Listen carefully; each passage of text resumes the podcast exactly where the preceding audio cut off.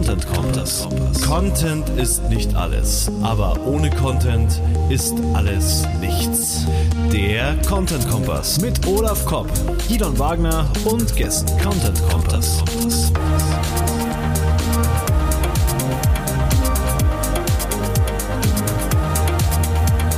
Content Kompass. Content Marketing 18. Die größten Fehler im Content Marketing mit Falk Hedemann und Gidon Wagner in München. Hallo Gidon. Hallo Olaf, hallo liebe Zuhörer. Ja, wie Schön. gewohnt, wolltest du noch etwas sagen? Schön, dass ich hier bin. Schön, dass wir hier sind. Schön, dass du da bist, Gidon. Schön, dass wir hier kommen. Ich frisch aus dem Urlaub, braun gebrannt. Ja, stimmt. Stimmt. Du bist total. Wir müssen ein Bild von dir mit veröffentlichen, ne? Bitte, nein, ähm, bitte. Es gibt schon so viele Bilder von mir im Internet. Äh, ich äh, will das oh. nicht. Okay, nicht das mit dem Rotwein auf Facebook, das ich hier gerade sehe. Das, das ist Rosé. Das ist Rosé. Das ist der also, portugiesische Rosé. Rosé. Ja, genau. Das sieht sehr urlaublich aus. Du bist eigentlich noch. Du siehst aus, als wärst du noch so entspannt im Urlaub. Aber das hat vielleicht so ein Content Kompass Podcast an sich. Das ist halt entspannt. Das ist entspannt. Ich, ich trinke ja gern mal so ein Schlückchen, dann kommt die Entspannung spätestens dann. ähm, ja, Prost. Salute. Salute, ich stoße mit meinem Kaffee an.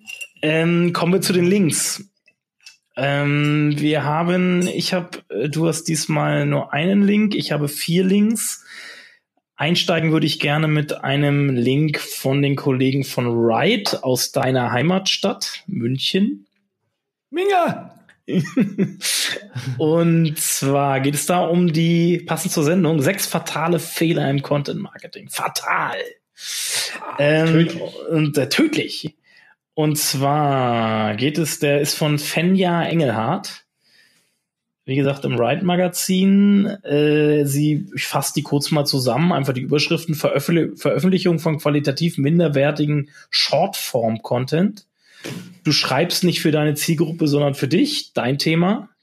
Mhm. Du mhm. konzentrierst dich bei der Erstellung deiner Inhalte zu sehr auf SEO, ja. Wir hatten irgendeinen letzten oder vorletzten Links irgendwas mit Keyworddichte, irgendein Beitrag. Äh, oh. Keyworddichte, äh, nein. Oh. Du, du vergisst, dass Inhalte nicht nur Blogposts sind, ja, auch richtig. Du denkst, dass Content Promotion nicht wichtig ist. Ich würde es eher als Content Distribution bezeichnen. Da ist hier die, die, das Wording nicht so einheitlich. Sie nennt es Content Promotion, ich nenne es Content Distribution. Äh, du beachtest deine KPI nicht und wertest Ergebnisse nicht aus, passend zu unseren letzten beiden Sendungen, gerade zur letzten mit dem Alexander Holl und Kai Spielsersbach, wo wir uns über, über Erfolgsmessungen im Content Marketing unterhalten haben. Ja, alles wichtige Punkte. Deswegen ja. ab in die Show Notes. Cool.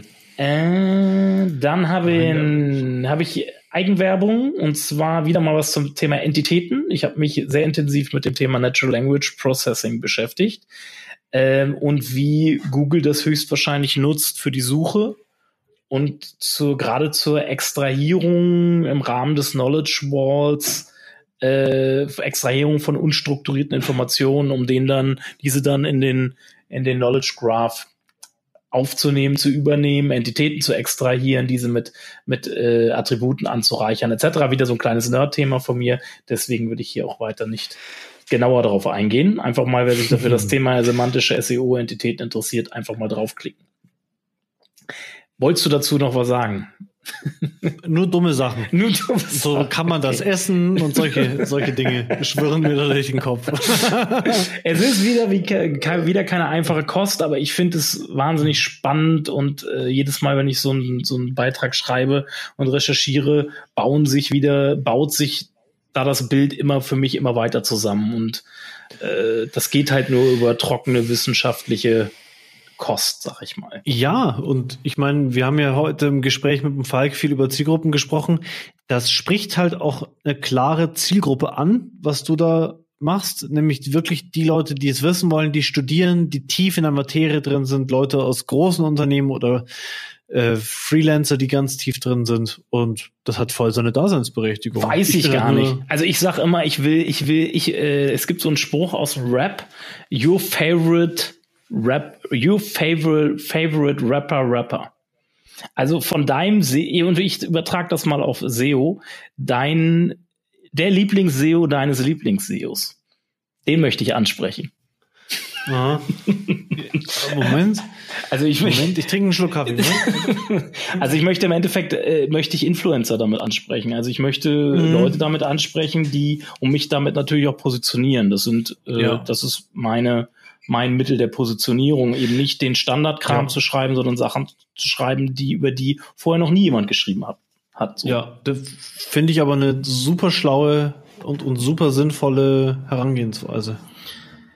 Äh, deshalb dann fällt es auch mit dem Ranking, auch wenn es sehr nischige Begriffe sind, für die die dann ranken, aber es, da fällt das Ranking dann noch einfacher, weil da schreiben halt wenig Leute drüber, weil es halt nicht so einfacher Kost ist und dann klappt es auch noch besser mit dem ja. Ranking, aber viel wichtiger ist die Positionierung. Also in den Köpfen. Ja, und muss man ja auch an der Stelle mal sagen. Ich meine, auch, dass der Content Kompass so schnell so bekannt geworden ist, liegt ja auch darum, dass du extrem gut vernetzt bist. Und das, das hängt alles an dieser Strategie auch dran, glaube ich. Ja, kann man schon mal so sagen. Also, dich kennen halt viele Leute über deinen Content. Natürlich auch für deine Mütze, aber vor allem für den Content.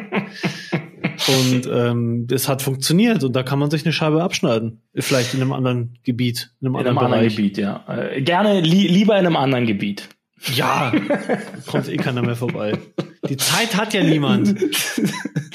Ähm, dann habe ich auch was etwas einfachere Kost, äh, mal wieder äh, ein Xing Insider Artikel veröffentlicht. Da geht's um Werte, also für jeden begra schnell begreifbar Werte bei Führung und Kommunikation und wie wichtig diese, diese so Werte im Endeffekt äh, und das daraus resultierende Bauchgefühl für, dass das ganz wichtige Erfolgsfaktoren bei Führung und Kommunikation sind. So, weil du kannst schneller entscheiden, wenn du ein gutes Bauchgefühl hast, hast du eine gute Intuition und kannst schneller entscheiden als andere oder kannst wichtige Entscheidungen schneller treffen, was nach meiner Meinung ganz wichtig ist, um, weil heutzutage ist Geschwindigkeit gerade im Digitalisierungszeitalter ein kritischer Erfolgsfaktor. Und du brauchst Führungskräfte, die schnell entscheiden, die schnell am besten die richtige Entscheidung treffen können, aber eventuell auch die falschen und daraus dann aber auch was zu lernen. Mhm. Äh, und nicht die ganze Zeit nochmal drüber nachzudenken über eine Entscheidung und dann nach drei Wochen immer noch keine Entscheidung getroffen zu haben, weil, weil eben das Bauchgefühl nicht da ist. Und Werte hat für mich ganz viel mit Bauchgefühl zu tun. Ja, ich habe aber auch schon mal, also es kann auch zum Problem werden, ne, das mit den Werten. Äh, also es kommt, also Werte ist sehr abstrakt. Ich würde eher sagen, so diese, du kannst ja auch falsche Werte, also nicht falsche, aber irreführende Werte, keine Ahnung. Äh, mir hat mal, ich hatte mal mit jemandem zu tun, der war in so einem Laden, da war der Geschäftsführer und alle die Führungsriege sehr religiös und dann war das halt alles sehr religiös angehaucht in dem Unternehmen. Und äh, und dann wurden zum Teil halt äh, nur noch andere Leute eingestellt, die auch religiös sind und so. Gut, also nichts gegen Religion an der Stelle, da maße ich mir jetzt nicht an, irgendwie was drüber zu sagen.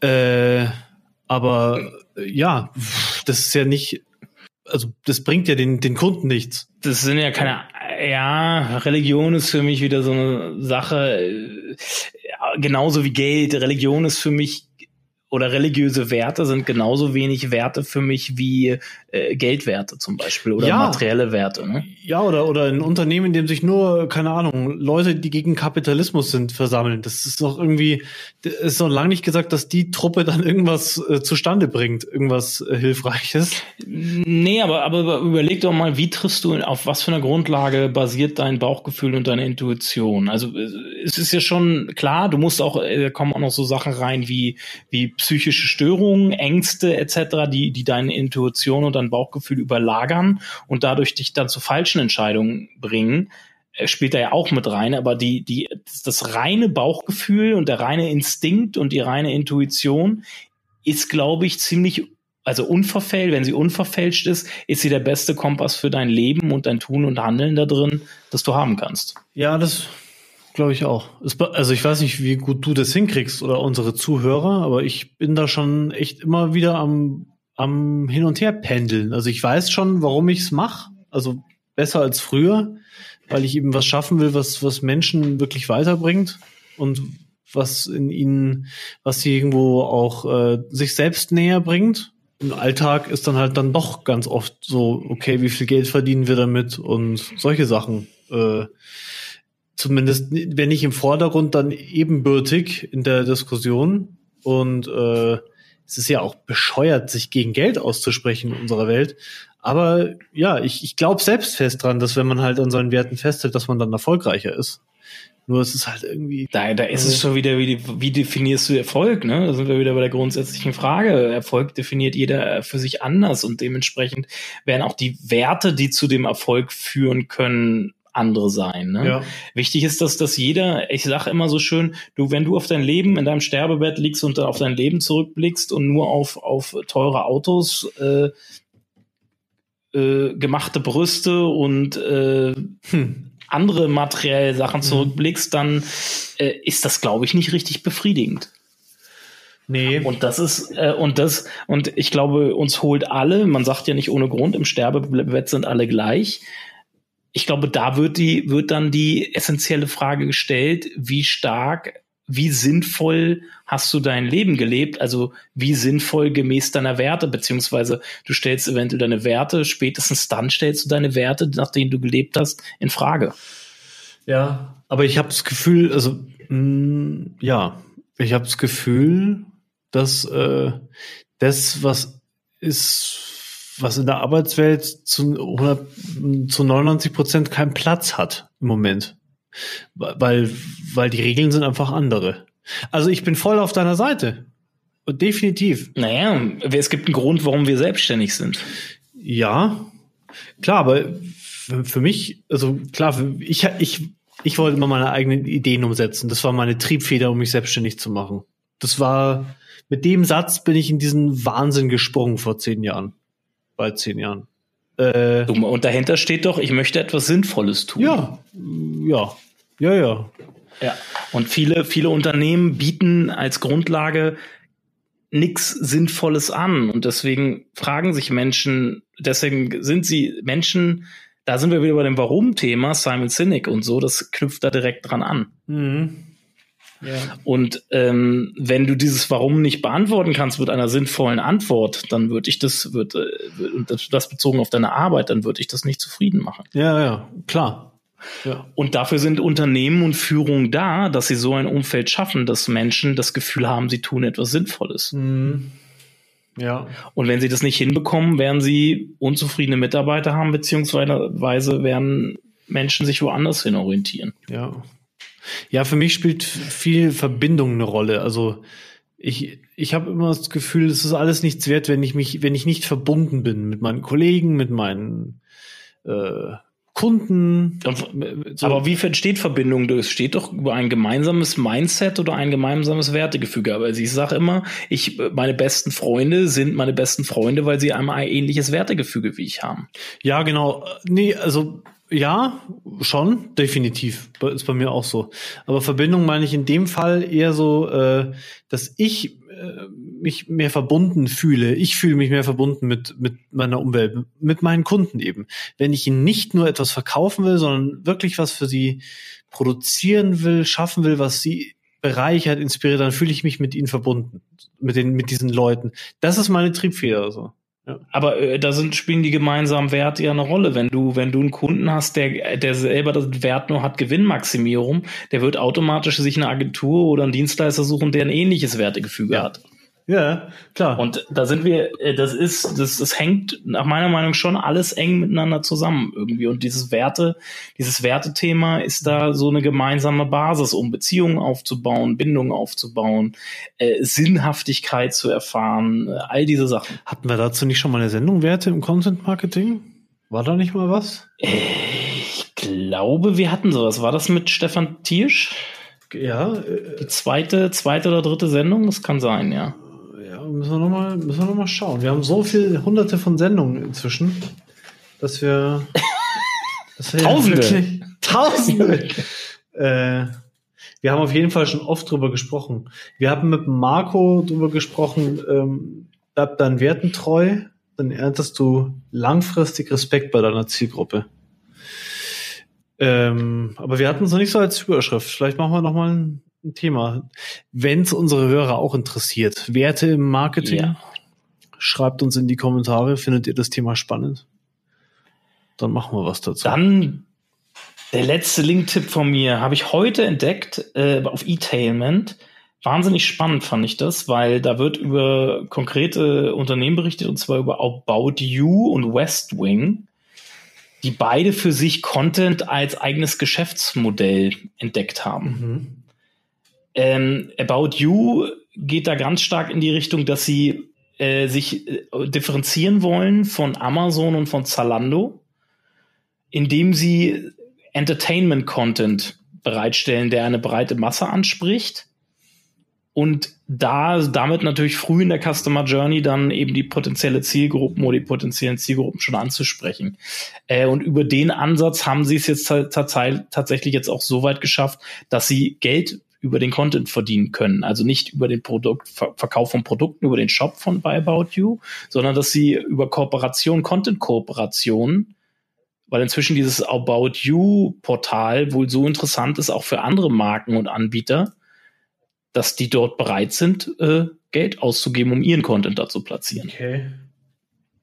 Krass. Und äh, das finde ich spannend und äh, West Wing schreibt auch ganz schön, ich weiß nicht, West Wing hat ganz stark ihre Ausgaben für äh, Paid Media, so habe ich es verstanden, runtergefahren und haben die haben den Fokus auf organisches Marketing gelegt, was für sie ist äh, CRM-basiertes Marketing, Content Marketing, Influencer und SEO. Mhm. Fand ich, fand ich, finde ich wahnsinnig spannend und konnten damit über diese Strategie tatsächlich auch äh, die Kosten pro Kunde stark drücken. Obwohl der Weg dadurch natürlich länger wird, wird über die Wege, konnten sie die Akquisitionskosten pro Kunde damit äh, äh, senken. Das könnten doch eigentlich viele andere Unternehmen auch machen. Ich mache Content Marketing, nehme da andere mit rein, die dafür bezahlen, dass sie in meinem Content vorkommen oder in meinem Magazin oder wie auch immer, weil ich so eine tolle Marke bin, ja eh, äh, und senkt damit die Kosten pro Kunde. Das könnten doch mehr machen, oder? Ist doch voll geil. Ähm, das ist voll geil, aber da musst du halt den langen Atem haben. Wir werden es nachher mit dem Falk noch besprechen, da werden wir über das Thema Zeit sprechen. Äh, da musst du halt einen langen Atem haben, weil bis du es dahin geschafft hast, dass du so eine Reichweite mit deinem Content-Portal erzeugst, dass andere, dass das für andere interessant ist, dauert das natürlich ein bisschen, ne?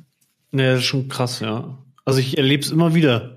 So ein Jahr oder so, allein aus, äh, ich weiß, man, ich, ich, sorry, ich weiß, man soll sich nicht von Google abhängig machen, aber alleine jetzt der Google-Traffic braucht immer so bei Seiten, die, wo ich beteiligt war, mindestens ein Jahr. Und dann merkst du aber auch was. Wenn du halt. Aber viel spannender ist, ist wirklich als der Google-Traffic ist auch spannend, aber das ist ja ein mittelfristiges Ziel. Das langfristige Ziel ist ja wirklich, sich als, als das. Marke also positionieren als Marke mhm. für ein bestimmt für bestimmte Themenbereiche halt. Ne? Das mhm. ist es halt so. Die Themenbereiche, die meine Zielgruppe Zielgruppen halt interessieren. Ja, was heißt das konkret, dass Leute über mich sprechen, dass dass Leute direkt auf meine Seite gehen, meine App runterladen, sich mit mir eben beschäftigen. Genau, dass mein Content so gut ist, dass, dass sie auch bereit sind, ihre E-Mail-Adresse zu hinterlegen, Apps zu installieren, was auch immer. Also wirklich meine Bindungsinstrumente auch in Anspruch zu nehmen und dass ich mich da quasi durchsetze, weil das versucht ja jeder, das ist ja die Königsdisziplin, ne? quasi äh, Menschen ins eigene Kommunikationssystem unabhängig von Google und Facebook etc. zu ziehen. Ja. Okay. Dann äh, mache ich den, mache ich die den, die Klammer zu, zu unseren Links. Äh, ich habe was in eigener Sache. Äh, bei uns ging es viel um Füllwörter in den letzten Tagen und Wochen.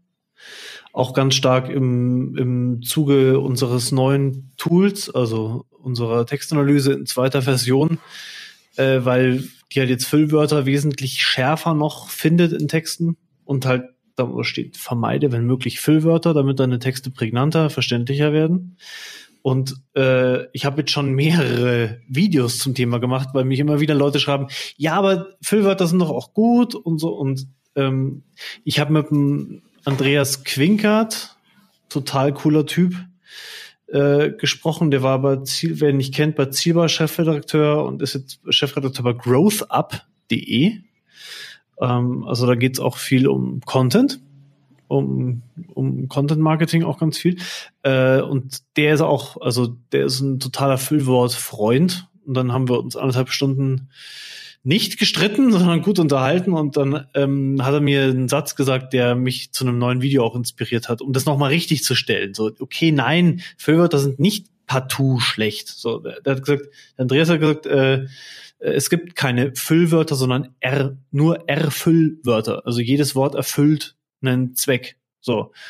Klar, man kann jedes Wort als leere Worthülse benutzen, dann erfüllt es den Zweck, eben den Text nur aufzublähen oder sich dahinter zu verstecken, weil die Aussage fehlt, eigentlich, der Gehalt. Äh, Andreas und jeder andere Texte mit viel Erfahrung, ich auch, benutzt Füllwörter eben auch als Bindemittel, als Instrument, um Aspekte in Texten klarer zu machen, für die Sprachmelodie.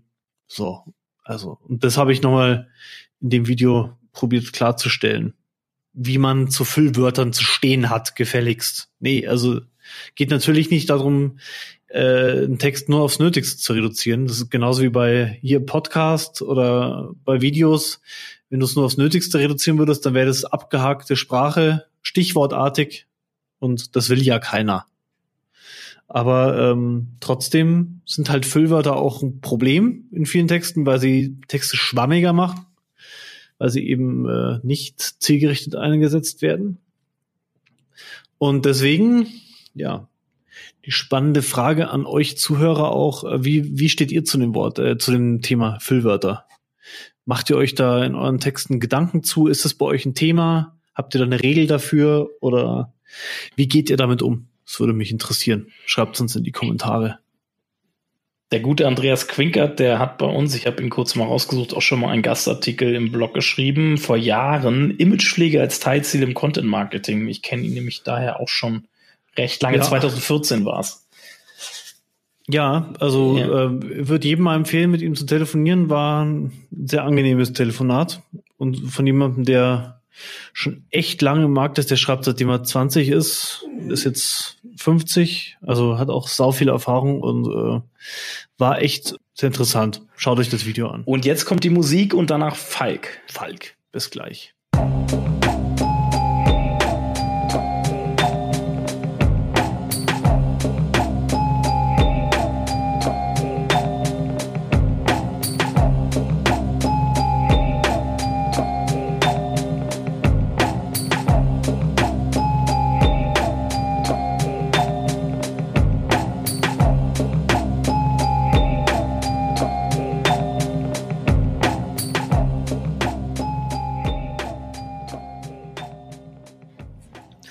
Falk Hedemann beim Content Kompass. Hallo Falk, grüß dich. Hallo. Hallo. Du bist ja äh, irgendwie ziemlich unterwegs gewesen. Du warst bei T3N und hast jetzt deine eigene Agentur. Äh, stell dich, oder habe ich das richtig verstanden? Stell dich doch mal den, den Hörern vor. Ja, also eine eigene Agentur habe ich zum Glück, sage ich mhm. ganz einfach mal nicht. Ähm, weil ich ähm, bin ähm, auch zu Zeiten von T3N schon immer Freelancer gewesen, bin das auch äh, sehr, sehr gerne, werde das auch ähm, so äh, nichts dazwischen kommt, ähm, auch immer bleiben wollen. Ähm, das hängt einfach damit zusammen, dass ich gerne Dinge ähm, so mache, äh, wie ich sie für richtig halte und mich nie ungern irgendwie in äh, Konzepte pressen lasse, in die ich gar nicht rein äh, möchte. Und äh, okay, aber du, du trittst aber du trittst ja? ein bisschen firmenmäßig auf, auf eurer Seite. Äh, das ist so eine Two-Man-Show. So habe ich das jetzt verstanden, oder? Ja, wenn du auf das ähm, Upload-Magazin äh, anspielst, ähm, ist das tatsächlich äh, mittlerweile eine Two-Man-Show äh, mit dem Jan Tissler zusammen, den ich auch bei T3 damals kennengelernt habe. Ähm, das ist im Prinzip unsere journalistische Spielwiese, wo wir alles äh, ausprobieren können und ähm, die Dinge genau so machen können, wie wir das für richtig halten. Und äh, ganz wichtig, wie uns das auch Spaß macht. Denn äh, Journalismus ist eine tolle Sache, mache ich auch weiterhin im, im Print und digital. Aber äh, man hat halt immer mit ganz vielen Dingen zu tun, ähm, die man eigentlich gar nicht unbedingt möchte. Und wenn man so eine eigene Spielwiese hat, äh, ist das ideal, um Dinge halt ausprobieren zu können, ohne dass man irgendwelchen monetären Druck dahinter hat. Und das klappt beim Upload-Magazin super.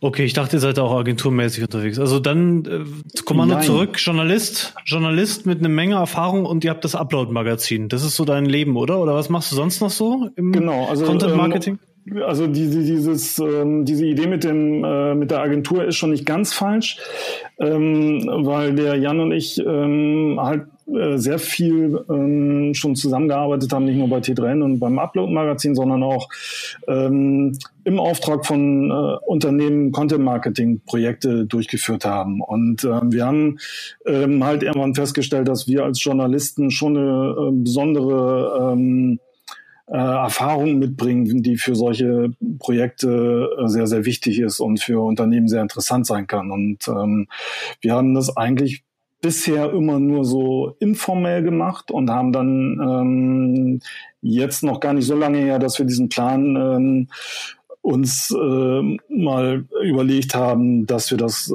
offiziell machen wollen, nicht als Agentur, aber eben als ähm, Freelancer, die äh, für Content-Marketing-Projekte entlang der kompletten Prozesskette buchbar sind. Prozesskette ist eine sehr gute, sehr gute Übergabe, weil Prozesskette, ich habe ich hab ja mal so ein, wenn es um Prozessketten geht, da, da geht genau die erste Frage, die ich eigentlich stellen will äh, hin. Und zwar, ähm, ich habe ja mal so einen Content-Marketing-Prozess, irgendwie so eine Grafik gebaut vor ein, zwei Jahren, zwei Jahren eher. Äh, da habe ich den Content-Marketing-Prozess unterteilt in Analyse, Konzeption, Produktion, Distribution und Evaluation. Das ist ja quasi den Prozess, den du, mhm. denke ich, meinst. Ob der nun in den Stufen ist oder wie ihr das genau. äh, betrachtet, ist ja ein bisschen immer noch was, macht ja jeder so ein bisschen, wie er meint. Ähm, ich, da wäre mal eine Frage, was sind denn von diesen, von diesen Prozessphasen, was sind denn für dich da die kritischsten Phasen im Content Marketing? Wo würdest du, wenn du dich fokussieren müsstest, auf welche Phase würdest du dich am ehesten von diesen Phasen fokussieren? Mm, es ist schwierig. Also ähm, grundsätzlich ähm, sind alle Phasen kritisch. Also du kannst in jeder Phase ähm, essentielle Fehler machen, die das ganze Projekt ins Kippen bringen können. Das ist mal das Erste. Ähm, aber aus meiner Erfahrung heraus, ähm, im letzten Jahr habe ich tatsächlich sehr, sehr weit hinten in der Prozesskette gearbeitet, im Prinzip äh, fast ausschließlich in der Content-Erstellung. Äh, für mich war das eine ähm, spannende Erfahrung, aber auch eine frustrierende Erfahrung, weil ich halt ähm, die, all, die ganzen anderen ähm, Prozesse äh, und Positionen in der Prozesskette auch sehr gut kenne aus ähm, vergangenen Verantwortlichkeiten heraus. Ähm, und ich am Ende in diesen Projekten immer festgestellt habe, dass vorher schon ähm, so große Fehler gemacht worden sind, dass am Ende ähm, auch der beste äh, Inhalt dann nichts mehr äh, rocken kann so richtig. Ne? Also mal stimmte die Strategie nicht oder sie war überhaupt gar nicht vorhanden kommt leider immer wieder vor. Ähm, mhm. Aber ähm, dann gibt's halt dann ähm, auch so Fälle, wo ähm, überhaupt gar nicht drüber nachgedacht wird, wie schaffe ich es denn jetzt eigentlich, wenn ich wirklich tolle Inhalte ähm, produziert habe, ähm, die auch an den Mann oder an die Frau zu bringen. Ja? Ähm, teilweise werden, werden wirklich Inhalte äh, massenhaft produziert, ich überspitze das jetzt mal so ein bisschen, veröffentlicht und dann wird gewartet, dass die Leser kommen. Äh, das ja. hat am Anfang vielleicht mal funktioniert, ähm, funktioniert vielleicht heute auch noch, wenn ich eine Mega-Brand bin. Ähm, wenn, wenn Apple Content Marketing machen würde, würde das vielleicht funktionieren. Aber wenn ich eine ganz normale Marke bin, ein ganz normales Unternehmen, dann muss ich dafür Sorge tragen, dass die Inhalte auch gefunden werden können. Ja, oder wenn ich so viel Zeit habe, oder? Wenn ich mir ein paar Jahre Zeit nehme, dann kann ich das ja sich organisch entwickeln lassen. Also, aber das, das wollen die wenigsten ein paar Jahre Zeit. Äh, ja, das ist richtig, aber ähm, meistens ist dann nicht die Zeit der limitierende Faktor, sondern das Budget. Weil irgendwann kommt ein Controller und sagt, ey, wir haben da jetzt so und so viele tausend Euro reingekippt.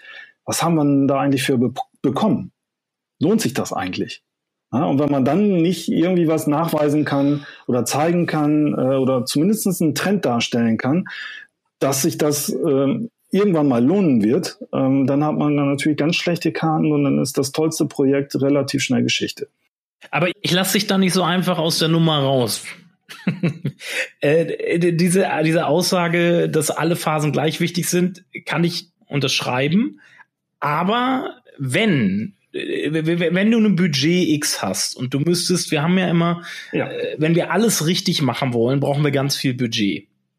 Wenn du aber nur ein begrenztes Budget hast, wo würdest du den Budget- und Zeitfokus drauflegen. Auf, äh, ich gebe dir, ich gebe dir, mach's dir ein bisschen ähm, einfacher, nenn mir zwei ja, also Phasen. Also, wenn ich am Ende was erreichen will, dann muss auf jeden Fall der Anfang stimmen. Also ich brauche ein äh, sinnvolles äh, Konzept, eine äh, stimmige Strategie. Ähm, und dann kann ich auch mit geringeren Mitteln ähm, was erreichen. Ja? Also äh, da würde ich auf jeden Fall anfangen. Ähm, und interessanterweise sind das auch ähm, oftmals ähm, Problemfälle äh, in hochbudgetierten Projekten. Weil da meistens der mhm. Zeitfaktor irgendwie, wir müssen das jetzt langsam mal machen, wir sind schon äh, hinterher, alle mhm. anderen machen das schon. Und dann lässt, lässt sich der eine oder andere dann ähm, mal ein bisschen vom äh, schlecht ähm, beraten und sagt, okay, dann fangen wir mal an, machen die Strategie äh, im, im nächsten Schritt. Und das wird nichts. Weil du musst einfach wissen, wo, wo du hin willst. Ähm, na, äh, ansonsten kommst du irgendwo anders an. Das ist einfach also so. höre ich das also bei dir richtig raus? Höre ich das ja. richtig raus, dass das so ein Kritikpunkt von dir mhm. ist, dass viele gar nicht wissen, wo sie hinwollen und deswegen Fehler machen im laufenden, im, im, im folgenden Prozess?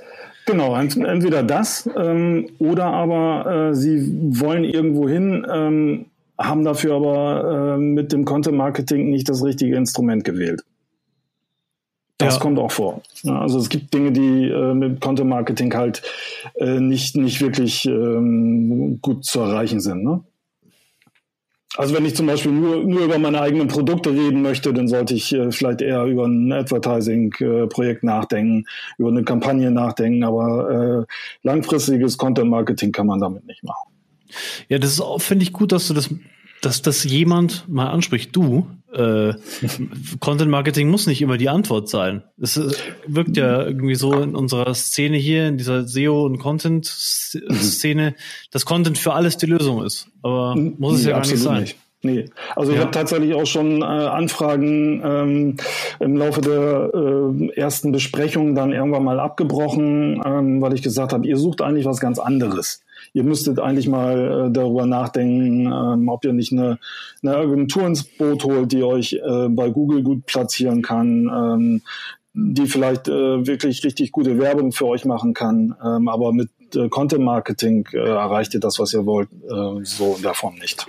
Ich zitiere mich da mal äh, von meinem Vortrag aus, von der Rheinwerk-Konferenz. Äh, und zwar, da habe ich, äh, da zitiere ich mich mal selber, etwas egoman, aber da habe ich, da habe ich gesagt, dass es eigentlich nur zwei Möglichkeiten gibt, Touchpoints zu schaffen. Das ist Werbung oder Content.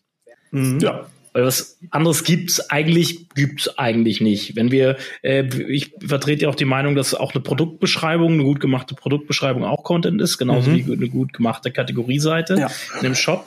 Ähm, äh, und dann ist halt Werbung die andere Möglichkeit. Entweder äh, es gibt vielleicht noch so Möglichkeiten wie Sponsoring oder sonst was irgendwie, aber diese, die, die, die lasse ich mal außen vor. Von Grund aus gibt es Werbung und Content als zwei, als die zwei Möglichkeiten, um Touchpoints zu schaffen. Und jeder muss sich halt für sich überlegen, was ist für mein Unternehmen, für meine Ressourcen und für mein Produkt das Beste. Die besten Touchpoints und die relevantesten. Da gebe ich dir zu 90 Prozent recht. Die letzten 10 Prozent betreffen Unternehmen, die ähm, einen, ja, einen Kundenstamm haben, um den sie sich eigentlich gar nicht großartig kümmern müssen, weil deren ähm, Kaufbedürfnis ist so hoch und die Alternativen sind so gering, ähm, dass das der Touchpoint ist. Also das Kaufbedürfnis kann auch ein äh, Touchpoint sein. Also ein also ein Traummarkt. Ja. Kennst du noch so einen Markt, wo das so gegeben ist? Ja, sag mal. Also zum Beispiel Deutsche Bahn. Ja, genau. Wollt, ja. Ne? Ich wollte gerade Finanzamt sagen. Ja. Finanzamt. ja, sehr schön. Ja, Deutsche Bahn, ja, gestimmt. Das, die haben eine Sonderstellung. Also po Post? Ja. Post wird die Luft jetzt auch dünn mhm. durch Amazon. Spätestens. Würde ich auch so sehen, ja. ja. Okay. Ja, wo, vor allem bei der Post hat man ja äh, als Kunde mittlerweile auch äh, die Möglichkeit, bei den einzelnen Versendern zu sagen, äh, ich möchte vielleicht äh, meine Pakete lieber mit jemand anders haben. Ja, also bloß nicht mit Hermes. Ja, genau. Hermes, zukünftiger Sponsoring-Partner des Content Kompass. äh, fällt weg. Ach so, ja, können wir I'm vielleicht so mal, können wir mal anmerken, wenn wer, wenn wer äh, Sponsoring äh, bei uns platzieren möchte oder irgendwie mit uns da kooperieren möchte, der kann sich gerne mal an uns wenden. Das wollen wir eine kurze, kurze Werbeunterbrechung. Äh, ja, genau. Wir wurden nämlich angefragt und jetzt haben wir, haben wir irgendwie Lust drauf bekommen auf das Thema. aber, aber zurück zum Thema, ähm, zu der Frage. Kon mhm. Konzeption sagtest du jetzt, ja. Dann, du hast noch eine zweite Möglichkeit. Du kannst dir noch eine Phase aussuchen, so gönnerhaft wie wir sind. Ja, dann, dann sage ich einfach mal, das, was mir am nächsten liegt, äh, ist halt die Produktion. Ich selber sage äh, sogar lieber äh, Content-Erstellung, weil Produktion geht nämlich schon genau dahin, wo meistens das Problem liegt. Mhm. Produktion ist so ein bisschen was, ähm, ja, dann stellt man eine Maschine an und die produziert dann irgendwie was. Und ähm, oftmals äh, hat man auch so das Gefühl, dass ähm, viele Content-Marketing-Verantwortliche, die sich ähm, aber mehr durch Theorie ähm, als durch die Praxis in die Verantwortung geschlichen haben, hm. ähm, gar nicht wissen, wie ähm, vernünftige Inhalte erstellt werden. Also das ist alles andere als eine Produktion. Das wird auch nie in der Form ähm, automatisierbar sein. Zumindest dann nicht, wenn man wirklich ähm, Inhalte schaffen möchte, die eine hohe Relevanz innerhalb der Zielgruppe hat, haben und ähm, die auch vielleicht sowas wie Emotionen transportieren weil das werden Maschinen so schnell nicht können. Also ähm, nagel mich da jetzt nicht drauf fest, aber ich glaube, so die nächsten 20 Jahre werden wir das nicht erleben, dass äh, solche Inhalte äh, nicht von Menschen erstellt werden. Und für mich ist das halt dann eine Erstellung, keine keine Produktion. Nein, hängt davon ab, ab wann ist es Content, ab wann ist es nicht Content. Also ich glaube, einfache äh, Sorten von Content sieht man ja heute schon, dass sie vollautomatisiert erstellt werden können. Ähm, ich, ja. Aber reden ja, ja wir reden jetzt Stelle von Ratgeber. verwiesen auf unsere Sendung mit dem mit dem Felix. Ähm, Felix Wunderwald. Felix, Felix Wunderwald, genau. Der, da wurde ja auch klar eigentlich, was kannst du automatisieren und was nicht. Mhm. Äh, Content Compass äh, Folge, was war denn das gefühlt? Nummer Mitte Mitte Nummer letzten Jahres muss schauen. sechs oder so gewesen sein, glaube ja. ich, sechs oder sieben. Ja, also Produktion ist dir zu mechanisch das Wort, Falk. Ja, das Wort ist mir zu mechanisch und, und ähm, das, was eben aus dieser äh, Mechanik heraus entsteht, an, an Mindset überhaupt, ähm, ist mir halt ein bisschen zu wenig äh, menschlich. Also ähm, da steckt so viel Arbeit hinter. Also äh, oftmals habe ich das Gefühl, ähm, man macht einfach nur so Schnipp und schon ist der Content da. Äh, das ist es ja nicht. Das geht bei der bei der Themenfindung. Ähm, fängt das an. Ähm, wenn ich mhm. da versuche, irgendwie äh, mechanisch einzugreifen, äh, dann wird das nichts. Ähm, dann muss ich gucken, dass ich äh, den Content auch ähm, so aufbereite, äh, dass er wirklich gerne gelesen wird. Ja, und ähm, das sind alles so Dinge, äh, die mir heute, wenn ich Content-Marketing-Projekte mir anschaue, oftmals äh, deutlich zu kurz kommen. Das sind aufgepimpte Pressemitteilungen, die wirklich äh, von der Tonalität her ähm, gar nicht zielgruppengerecht sind und wenig emotional sind und ähm, auch wenig anecken und ähm, ja, ich glaube, da haben wir noch äh, einiges ähm, vor uns. Wir müssen nicht so in die Richtung gehen, wie es in den USA teilweise schon der Fall ist, weil da ist mir das fast ein bisschen zu salopp schon. Aber wir in Deutschland sind da noch ein bisschen zu ähm, steif, sage ich jetzt einfach mal. Hm. Und können da ein bisschen lockerer werden. Wo siehst du bei der Produktion die größten Fehlerquellen? Ähm, ich glaube, wir haben oftmals gar keine richtigen Produktionsprozesse. Das heißt, ähm, äh, manchmal fehlen die äh, Zuständigkeiten. Also es ist gar nicht ganz klar, wer ist jetzt für was zuständig. Ähm, dann hat man so ein Team, man möchte das ja mal gerne, damit das auch läuft und wir keine Engpässe haben, irgendwie auf viele Schultern verteilen. Äh, wenn das dann in-house gemacht wird, dann hat man vielleicht zehn Leute, die mal Beiträge dazu steuern. Das läuft dann häufig so, dass, ähm, dass bei den einzelnen Leuten wirklich ähm, so eine Zusatzaufgabe ist, die sie zusätzlich zu ihren eigentlichen Aufgaben erledigen müssen. Das heißt, sie haben nie wirklich richtig Zeit für Content und das merkt man halt hinterher am Endprodukt sehr, sehr wohl. Und mir wäre es halt ähm, lieb, wenn man in der Content-Erstellung wirkliche äh, dezidierte Teams hat, die nur für sowas zuständig sind. Das ist aber ganz ehrlich, wenn man ein richtiges Content-Marketing-Projekt aufziehen möchte und da erfolgreich, langfristig erfolgreich sein möchte, äh, da muss man ein bisschen was investieren. Und ähm, mir ist es dann immer am liebsten, wenn man intern ein Team aufbaut, was wirklich dafür zuständig ist. Und äh, dieses auf viele Schultern verteilen kann man machen, aber man braucht auf jeden Fall ein paar Redakteure, die ähm, so ein bisschen die, die Hauptarbeit übernehmen und da, ähm, ja, ich sag mal, auch einen roten Faden reinbringen. Genau, Aufbauredaktion äh, können wir auch wieder auf eine andere Sendung verweisen. Wir haben jetzt ja schon so viel gemacht und zwar mit deinem alten, mit deinem alten Arbeitgeber äh, für T3N. Da war ja Andi, Andi Lenz zu Gast mit der Melanie ja. und da ging es ja genau um das Thema Aufbau von von Redaktion für Content Marketing. Darauf können wir vielleicht an der Stelle auch nochmal verweisen. Ähm, ja, wir packen es in die Shownotes am besten. Es sind ja schon über 100 Sendungen. Mindestens. Ich glaube, es ist die 1001. gerade.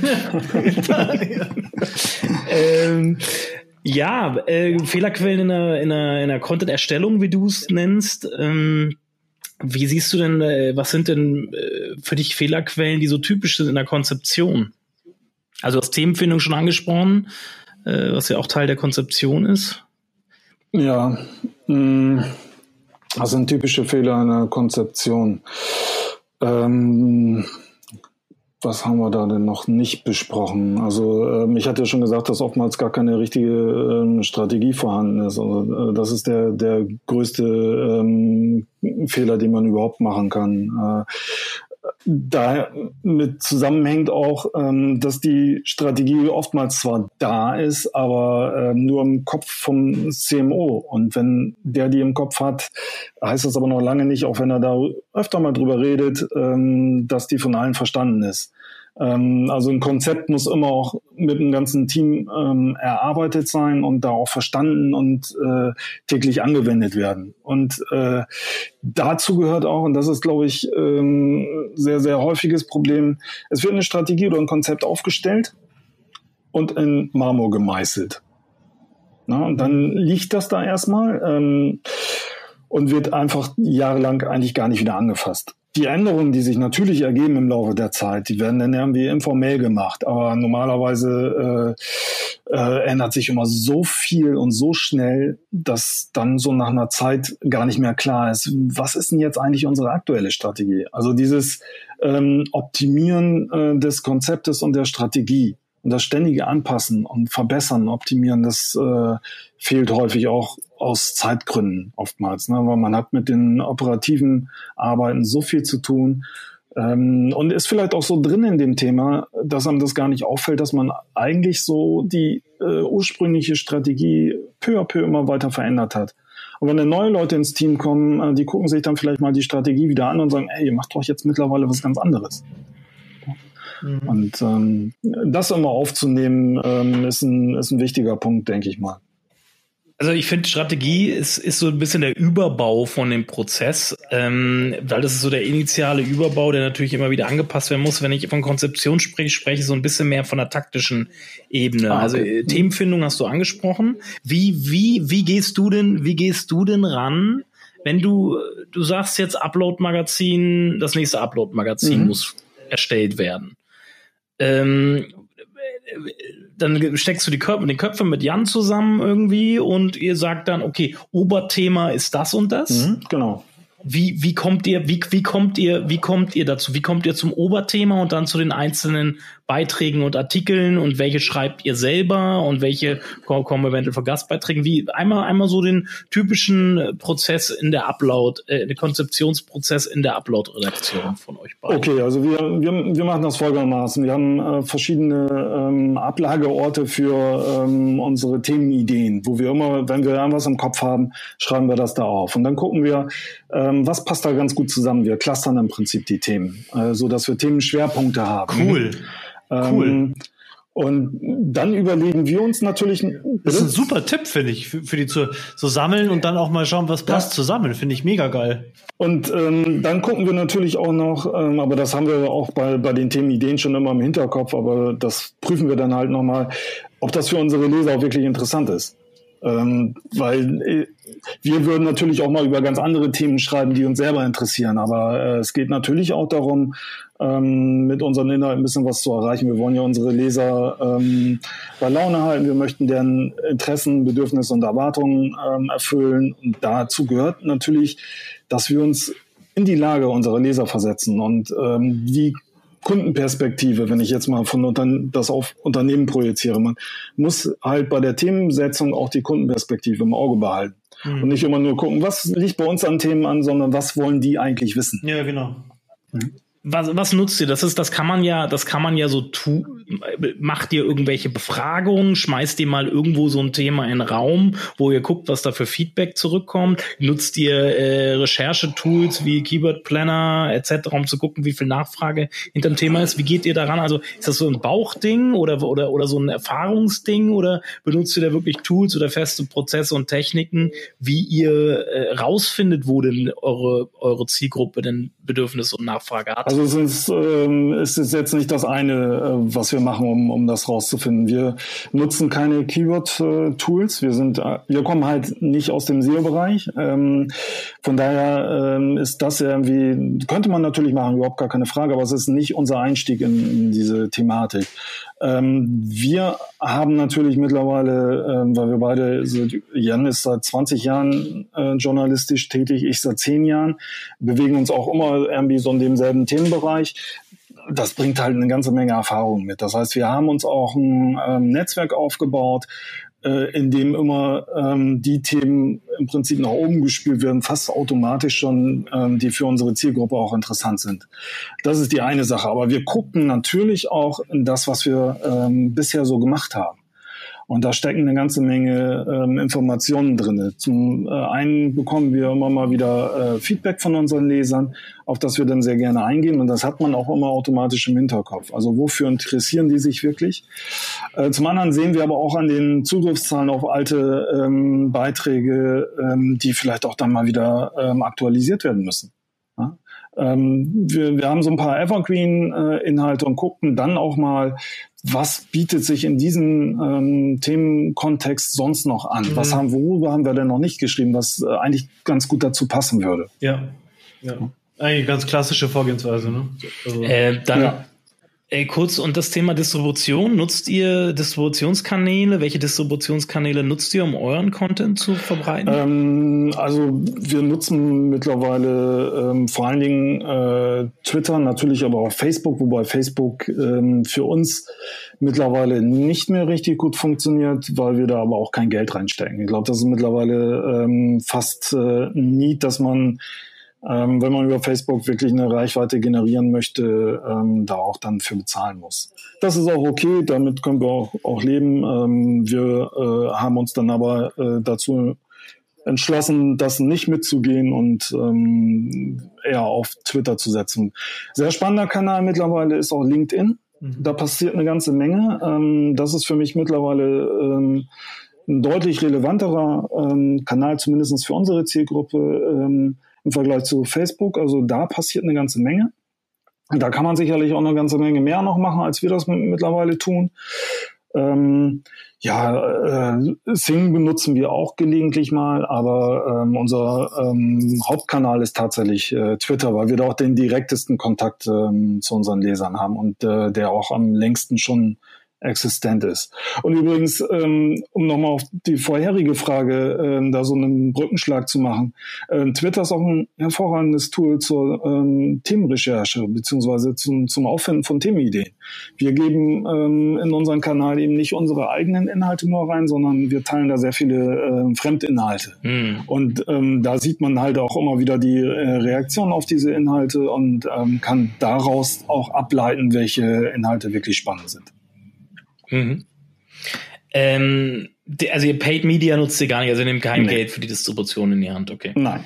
Ausprobiert haben wir das mal, aber das äh, hat für uns nicht ähm, äh, den erwünschten Effekt gehabt und wir hätten dann wahrscheinlich uns entweder selber nochmal ähm, mehr äh, Wissen aneignen müssen oder eben eine Agentur äh, beauftragen und ähm, da haben wir uns dann aber dagegen entschlossen, weil ähm, wir möchten das gerne alles in eigener Hand haben und ähm, ja, da war Paid Media dann einfach raus. Der Kanal Suchmaschine? Ja, ähm, ist durchaus relevant, aber ähm, hat für uns ähm, nicht den, den allerhöchsten äh, Stellenwert. Also wir gucken da schon mal drauf, ähm, welche Sachen da ganz gut laufen bei uns und dass, dass wir die dann auch möglichst ähm, im Blick behalten und äh, aktuell halten. Aber ähm, dass das jetzt für uns irgendwie ein ganz wichtiger äh, ja, Kanal für, für Kennzahlen und ähm, für die Ausrichtung ist, ähm, würde ich so nicht sagen. Nee.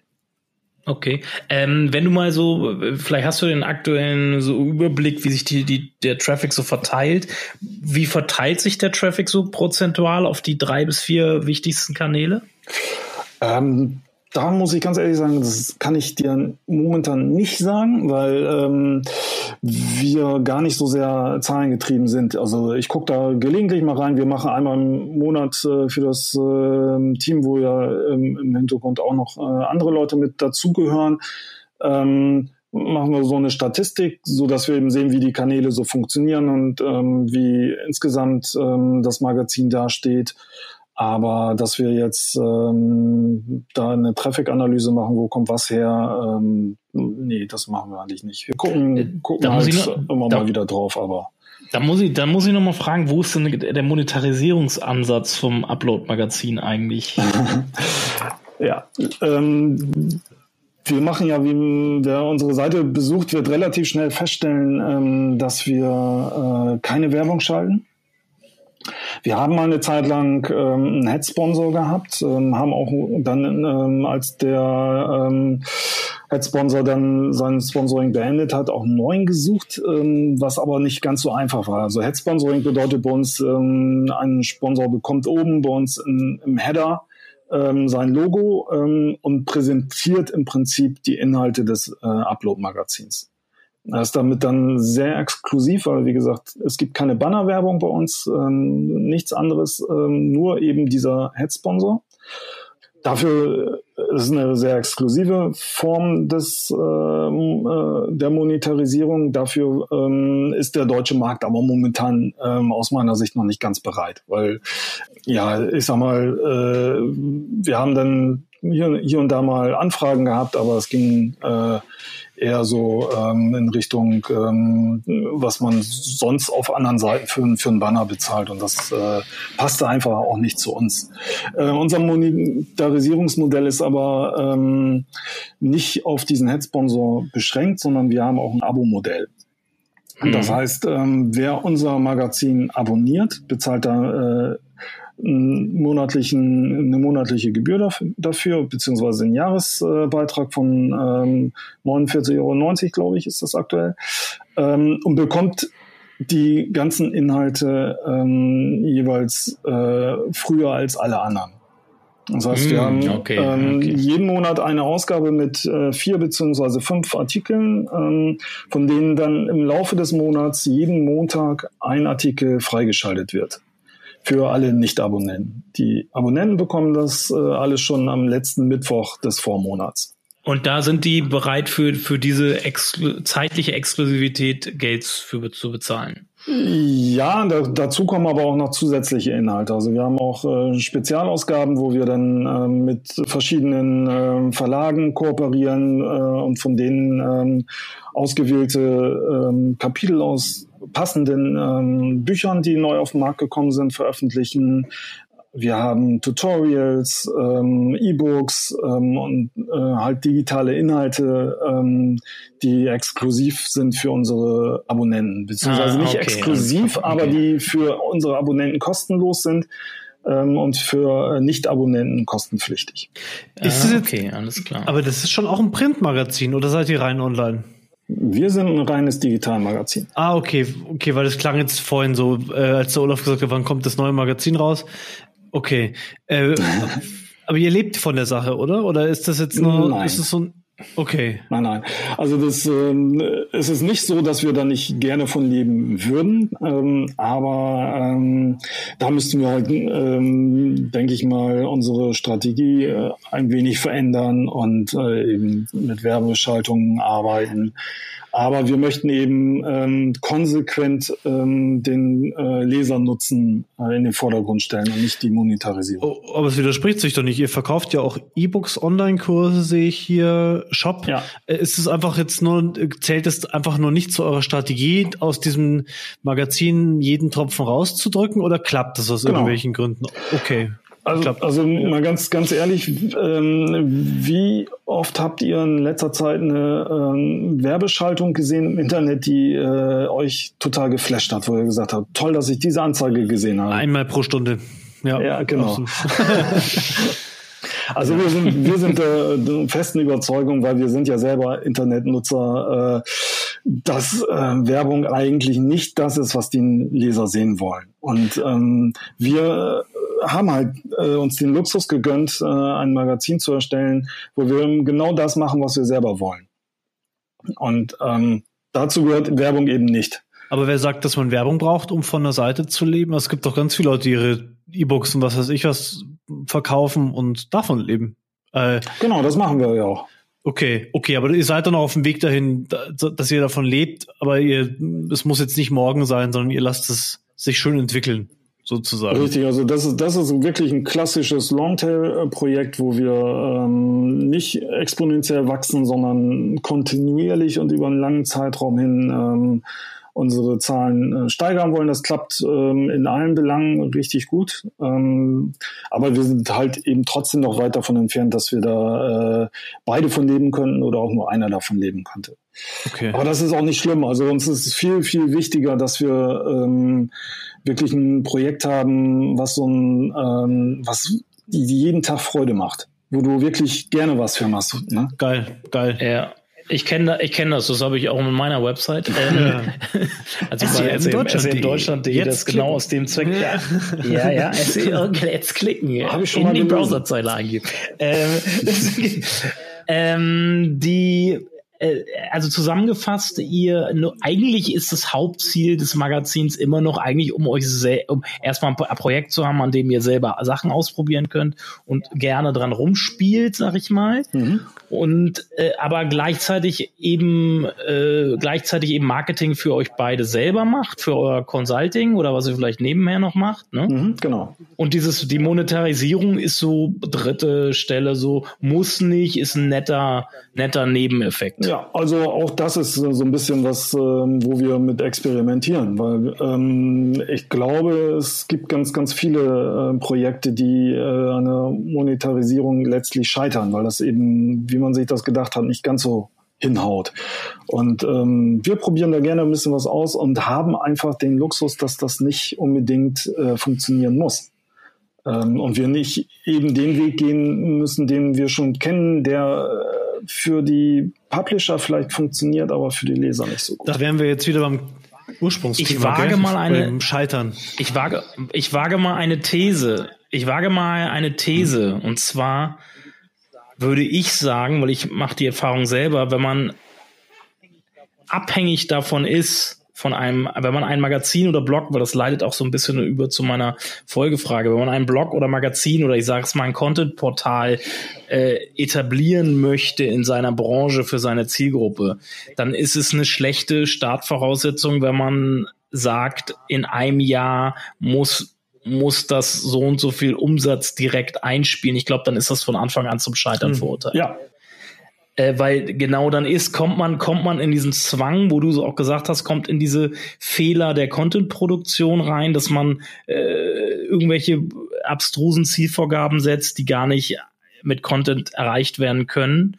Und ähm, ich würde sagen, das ist, das ist Fehler Nummer eins bei vielen, ja. glaube ich, die die Content Marketing versuchen zu starten oder anzufangen oder irgendwas zu etablieren, was, was, was die Bedürfnisse der Zielgruppe anspricht. Wo siehst du denn, wenn so ein Unternehmen planen, einen eigenen Blog oder Magazin zu starten? Moment, ja? aber wir können doch jetzt nicht sagen, wir sollen uns keine Ziele mehr setzen. Also ein Ziel musst du dir ja setzen, wenn du, wenn du loslegst. Ja, aber ich rede ja von direkter Monetarisierung in Form von direkten Kundenanfragen, von von von direkten Cashflow etc. Das ist äh, dafür ist Content halt, es sei denn, es produktbezogener Content, nicht gemacht. Also ich würde unterstellen dem Falk, dass er und sein Kollege das schon irgendwie gemacht haben, dass ihr euch schon überlegt habt, wo wollen wir, warum, also wo hätten wir es denn gerne finanziell auch mal? Also würde ich jetzt euch unterstellen, äh, würde mich wundern, wenn ihr das nicht gemacht hättet, äh, sich drauf zu verlassen. Das ist das Gefährliche, glaube ich. Das, also die Erfahrung habe ich zumindest gemacht. Zu sagen, ich gebe jetzt Geld aus, dass ich ja eh in einem Jahr verdiene, weil es ja eh klappen wird. Aber das ist nicht nur mit Content so, das ist mit allem so. Also wir haben, wir haben natürlich das Ziel irgendwie mal ähm, informell, also nicht irgendwie festgelegt, sondern äh, einfach mal drüber gesprochen, dass es schön wäre, wenn wir uns über dieses, über dieses Projekt auch finanzieren können. Ähm, aber es ist nicht Teil unseres Mindsets geworden. Also wir überlegen uns jetzt nicht extra Themen, mit denen wir das besonders gut und besonders schnell erreichen können. Ich glaube, das ist nämlich genau der äh, falsche Weg. Und ähm, das sehen wir nicht unbedingt nur in Content-Marketing-Projekten, aber manchmal da auch, äh, vor allen Dingen, wenn das äh, sehr, sehr zahlengetrieben ist, also wenn ähm, die KPIs vor allen Dingen ähm, auf Leserzahlen abzielen, ähm, dann ist es wirklich mhm. äh, oftmals so, dass Inhalte äh, publiziert werden, die ähm, Reichweite bringen, aber dann ähm, oftmals die Unternehmensziele nicht unterstützen. Also, äh, Okay, also es wäre ein sehen, weiterer wir Fehler. sehen, es ist, mhm. es ist ein, es ist ein Zyklus. Wenn wir uns Magazine betrachten, die eine gewisse Schwelle übertreten haben, einen gewissen Mainstream-Bereich bedienen wollen und sich diese Ziele noch setzen, dass sie x hunderttausend Leser jeden mhm. Tag haben wollen dann wirst du automatisch darauf stoßen, dass sie anfangen mit Clickbait-Headlines und äh, irgendwelchen abstrusen Themen, wo sie halt schnell und hektisch Besucher an schnell und hektisch generieren können. Und diese und diese Entwicklung, die siehst du siehst du immer wieder im redaktionellen Bereich, ja. in Verlagswesen etc. Ja, genau, das ja. ist es. Und äh, das ist halt das das ist halt und das habe ich so rausgehört. Genau das wollt ihr ja nicht. Richtig, genau das äh, ist der Weg, den wir auch kennengelernt haben, aber den wir äh, für uns selber äh, nicht gehen wollen.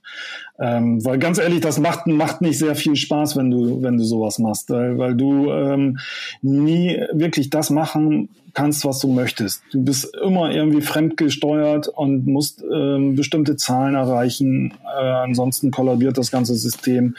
Und äh, diesen Druck möchten wir nicht haben und den haben wir auch nicht. Und das ist auch gut so. Und deswegen möchte ich da auch an meiner These, die ich vorhin aufgestellt habe, festhalten. äh, die, äh, aber, aber, aber zu, zu anderen Punkten noch, ähm, was, wo siehst du denn sonst noch, wenn, wenn jetzt ein Unternehmen, die sagen, ey, wir müssen Content Marketing machen. So, wir wollen Content, müssen ist immer ein schlechtes Wort. Wir wollen Content Marketing machen auf was sollten Sie achten? Also keine falschen KPIs anlegen, haben wir jetzt gehört. Nicht auf Teufel komm raus, sich zu kurzfristige Ziele setzen. Ich, hatten wir auch schon angesprochen. Auf was sollte man noch, sollte ein Unternehmen noch achten, wenn es jetzt vorhat, so ein Blog oder Magazin etc. zu etablieren? Ähm, also das Wichtigste ist Zeit, dann kommt Zeit und dann kommt Zeit. Also ähm, du musst dir erstmal Zeit lassen, um das Konzept und die Strategie sauber aufzustellen.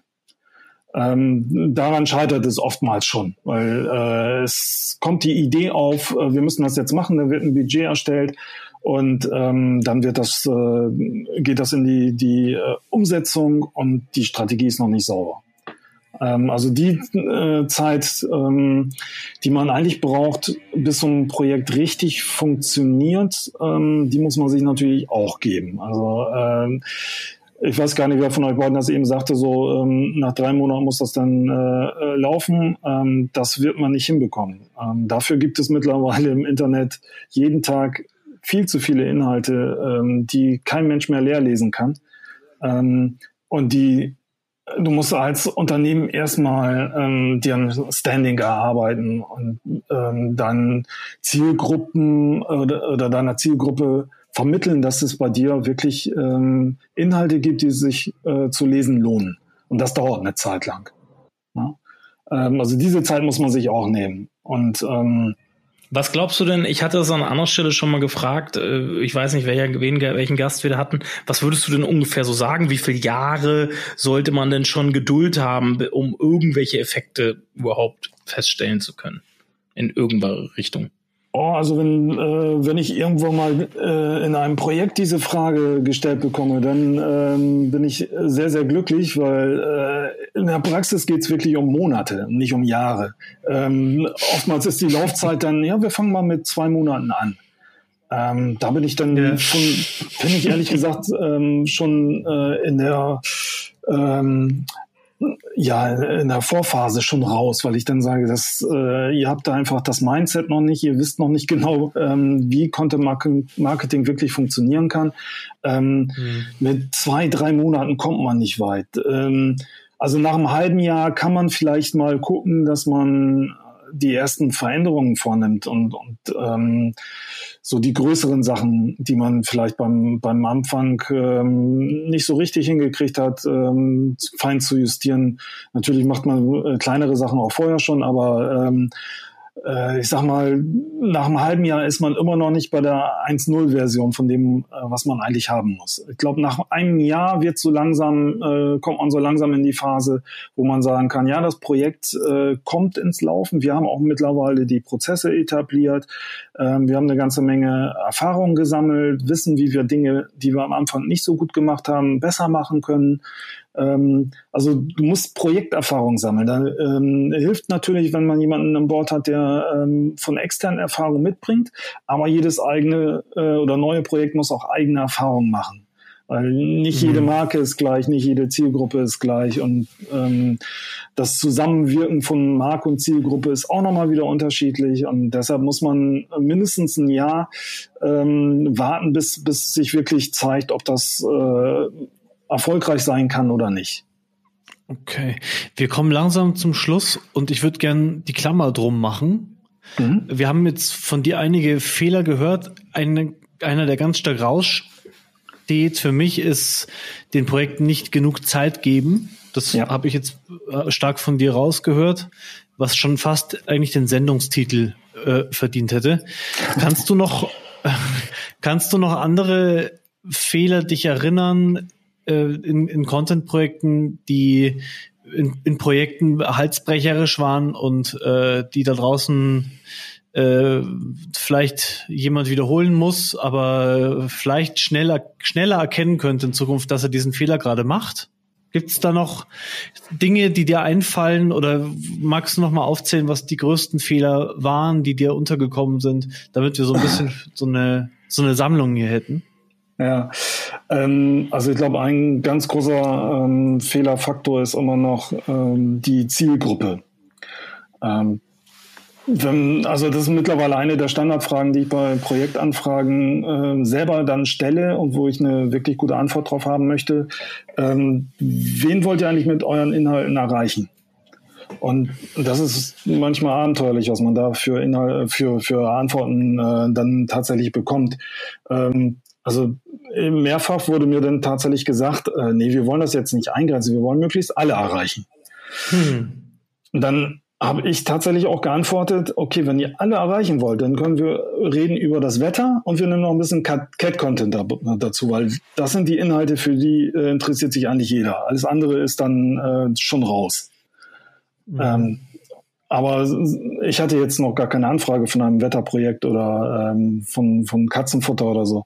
Von daher ähm, Zielgruppe, da müssten sich die Unternehmen wirklich viel, viel mehr Gedanken drüber machen. Und äh, je spitzer die Inhalte dann letztlich auf die Zielgruppe ähm, zugespitzt werden können, ähm, umso besser ist das, ähm, weil wir brauchen relevante, relevante Inhalte, keine Masse. Wir haben ja elendig viele Inhalte, die sowieso keiner mehr lesen kann.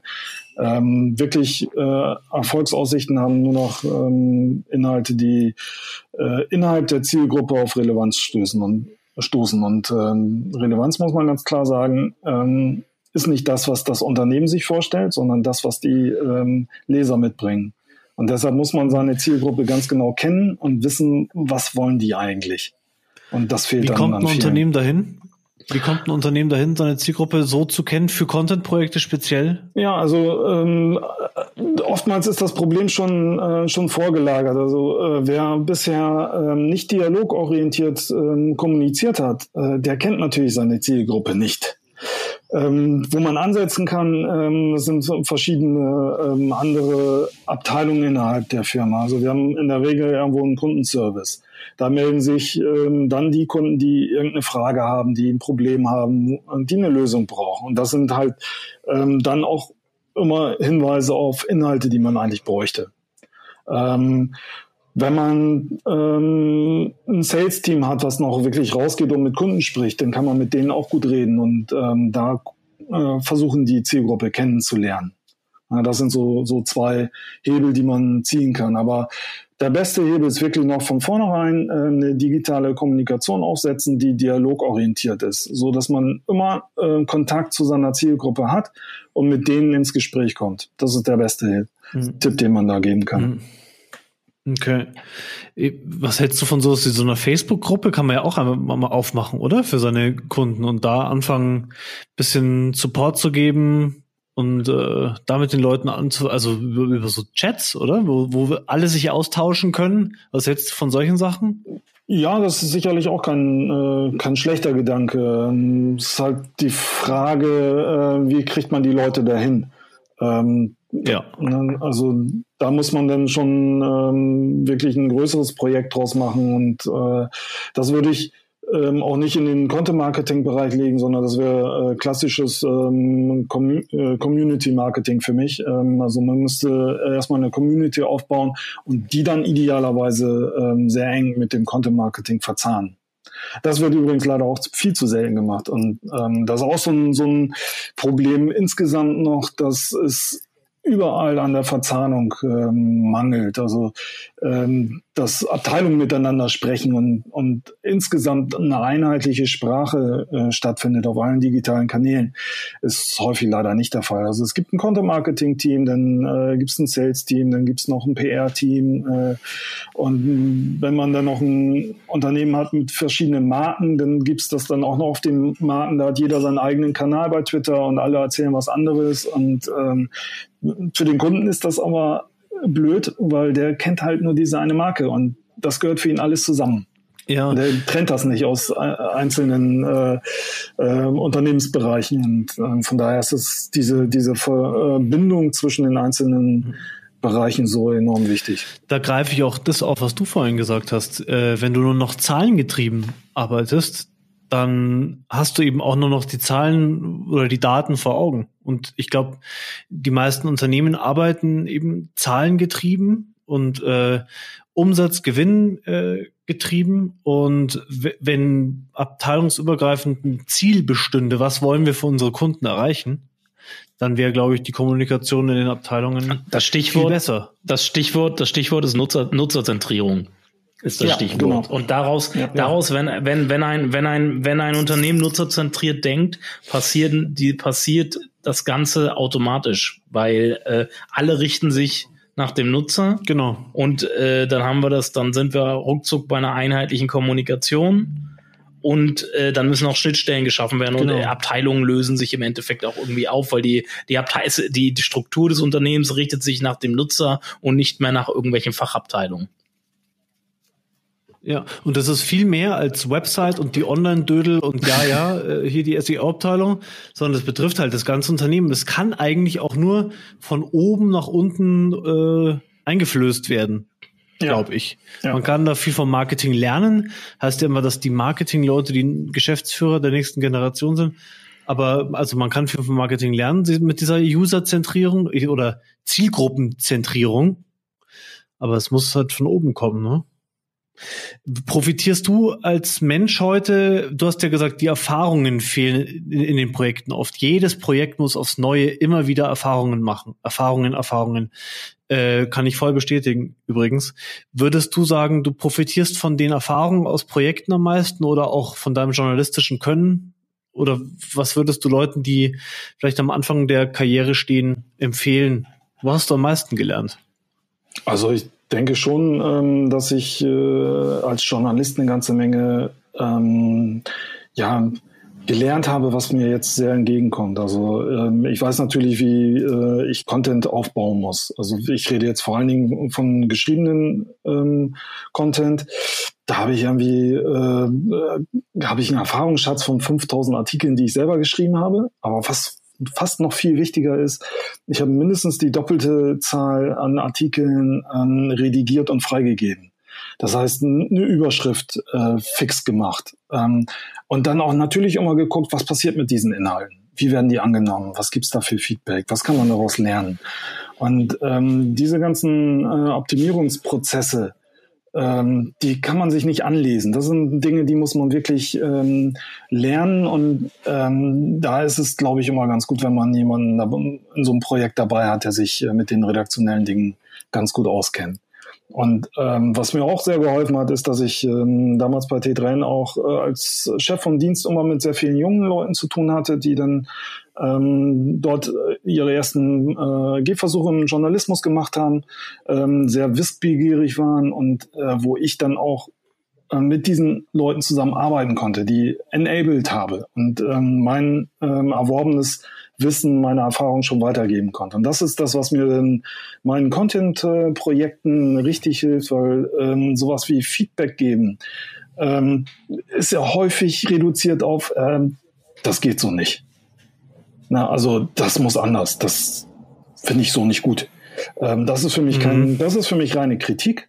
Ähm, das hilft mir als ähm, Content-Ersteller aber überhaupt gar nicht, den Content besser zu machen. Und darum geht es eigentlich bei Feedback, dass man eben äh, guckt, ähm, wie ähm, muss ich Dinge, ähm, die mir noch nicht so ganz gefallen haben, ähm, verfeedbacken, um denjenigen, der das geschrieben hat, in die Lage zu versetzen, das nächstes Mal ähm, von, von sich aus ähm, ohne Korrekturen besser zu machen, damit er sich auch besser fühlt und ähm, im Laufe der Zeit einfach äh, ein besserer Journalist wird oder äh, im Falle von Unternehmen dann halt. Ja. Wäre eine coole Idee für, eine, für einen Kurs von euch. Wie führe ich eigentlich äh, Autoren und Redakteure oder habt ihr sowas schon? Ähm, wir sind tatsächlich gerade dabei, Ideen zu sammeln und werden sowas auch ähm, anbieten, weil wir in unseren Projekten, wie hatte ich glaube ich schon gesagt, äh, wieder festgestellt haben, dass es gerade so im redaktionellen Bereich, gar nicht was das äh, Schreiben angeht, sondern das drumherum, die ganzen Prozesse, die da so, sonst so mit äh, ähm, sehr große ähm, ja, Lücken noch gibt und wo man noch viel, viel, viel mehr machen könnte. Und, äh, es geht auch gar nicht unbedingt immer nur darum, dass die ähm, Artikel dann besser funktionieren und das Content-Marketing erfolgreicher wird, sondern, ähm, das finde ich, kommt häufig viel zu kurz, dass die Leute, die da involviert sind in diese Projekte, wirklich zufrieden sind mit ihrer Arbeit. weil nur wenn du dauerhaft zufrieden mit deiner Arbeit bist, kannst du auch dauerhaft richtig gute Arbeit machen und immer besser werden. Sehr schön. Perfektes Schlusswort, würde ich sagen. Ich würde sagen, danke Falk. Ja, ich danke euch beiden. Wir wollen wie immer zum Schluss nochmal auf unsere Kanäle hinweisen, unsere Facebook-Gruppe, Content Kompass Facebook-Gruppe, gerne beitreten bewertet uns bei oder folgt uns bei Spotify, bei iTunes, bewertet uns da, äh, da sind wir sehr dankbar für. Gebt uns Feedback über über alle möglichen Kanäle, was wir besser machen können, was ihr euch wünscht für Themen etc., für Gäste eventuell auch. Ja, Gidon, the last words. Ja, lest das Upload-Magazin und ähm, bleibt am Ball und wir hören uns nächsten Monat wieder. Danke fürs Zuhören. Danke, Falk, fürs dabei sein. Ich danke euch beiden. Danke, Olaf. Danke, Guido und tschüss. Danke. Ciao. Tschüss. Content Kompass. Content ist nicht alles, aber ohne Content ist alles nichts. Der Content Kompass mit Olaf Kopp, Gidon Wagner und Gästen. Content Kompass.